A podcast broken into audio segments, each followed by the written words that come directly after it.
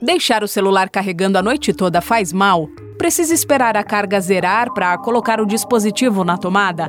Qual deve ser o tempo da primeira carga do celular? Eu aposto que você já fez algumas dessas perguntas ou outras envolvendo a bateria do seu telefone. Afinal, sem ela, o celular, por mais smart que seja, não é nada. Eu sou Milena Abreu e neste episódio do Falando de Tecnologia trago algumas dicas que podem ser úteis. Apesar de ter se tornado um item essencial em nossas vidas, as baterias de celular ainda são cercadas por dúvidas e mitos. E muitos dos mitos são da época dos primeiros celulares comercializados, que utilizavam bateria de níquel-cádmio, como, por exemplo, as questões que envolvem o efeito memória, as primeiras baterias, quando usadas incorretamente, perdiam parte de sua capacidade de carga e acabavam, como se tornou popular falar, viciando.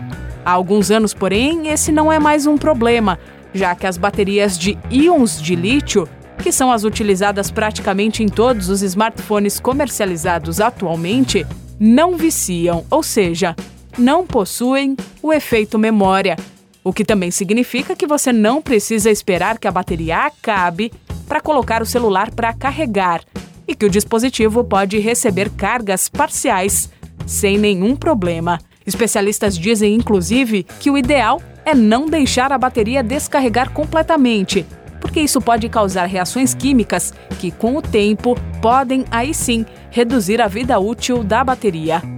Para evitar que isso aconteça, os dispositivos vêm dotados com recursos de segurança que desligam o telefone quando ele atinge um nível de energia um pouco acima de zero. Os modelos mais modernos costumam sinalizar que há necessidade de carga quando a bateria chega em torno de 20 ou 15%. E por falar em sistemas de segurança, saiba que também não faz mal deixar o celular na tomada depois que ele chega a 100% da bateria. O que não é raro acontecer quando se coloca o celular para carregar à noite e o sono chega antes que você consiga tirá-lo da tomada, né?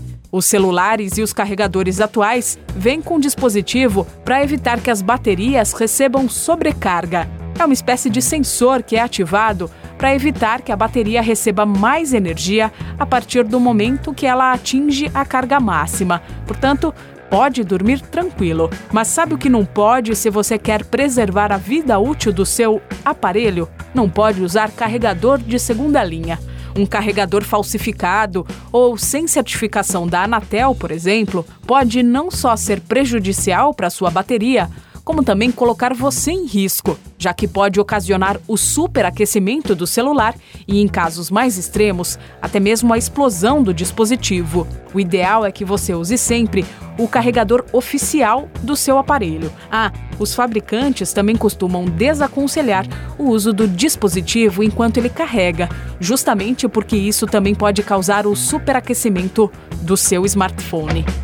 Esse podcast é uma produção da Rádio 2.